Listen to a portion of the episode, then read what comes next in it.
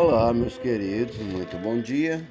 Iniciando então a nossa Semana Santa, vamos caminhar com Jesus, seus últimos passos aqui na terra, viver intensamente esse momento com Jesus. Começando hoje, já com Maria, a irmã de Lázaro, se despedindo do Senhor. O Senhor esteja convosco e Ele está no meio de nós. Proclamação do Evangelho de Jesus Cristo segundo João. Glória a vós, Senhor.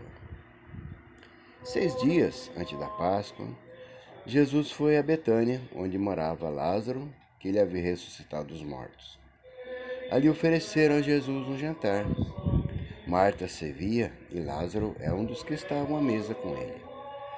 Maria, tomando quase meio litro de perfume de nardo puro e muito caro, ungiu os pés de Jesus enxugou-os com seus cabelos. A casa inteira ficou cheia do perfume do bálsamo. Então falou Judas Iscariotes, um dos seus discípulos, aquele que o havia de entregar. Por que não se vendeu esse perfume por trezentas moedas de prata para as dar aos pobres? Judas falou assim porque não se preocupasse com os pobres, mas porque era ladrão. Ele tomava conta da bolsa comum roubava o que se depositava nela. Jesus, porém, disse: Deixa, ela faz isso em vista do dia da minha sepultura. Pobres sempre tereis convosco. Quanto a mim, nem sempre me tereis.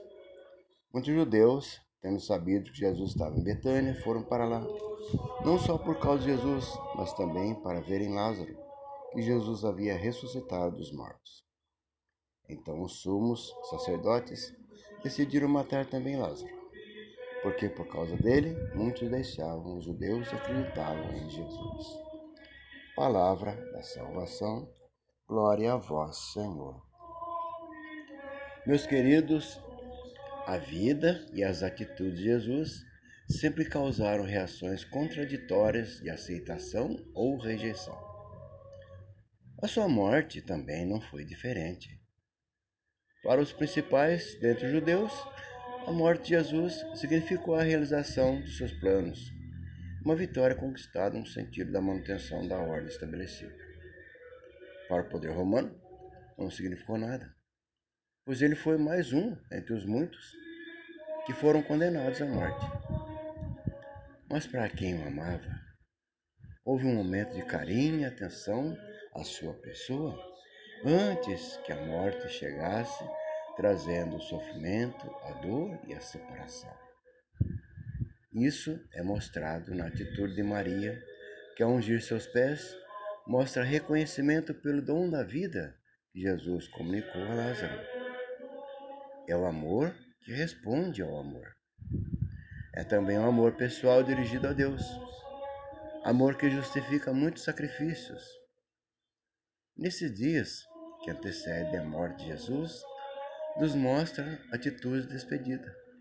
A ceia em casa de Lázaro, a unção de Jesus por Maria, as palavras de Jesus sobre os pobres, o gesto de Maria, objetivamente considerado, tem um significado que transborda em muito a sua intenção pessoal. Inconsciente, involuntariamente, anuncia a morte e glorificação de Jesus. Pai nosso que estás no céu, santificado seja o vosso nome. Venha a nós o vosso reino. Seja feita a vossa vontade, assim na terra como no céu. O pão nosso de cada dia nos dai hoje. Perdoai-nos nossas ofensas, assim como nós perdoamos a quem nos tem ofendido.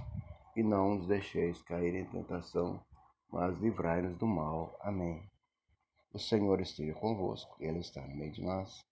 Desça sobre nós e permaneça para sempre a bênção de Deus de infinito amor, Pai, Filho e Espírito Santo. Amém. Um santo abençoado dia a todos nós. Amém.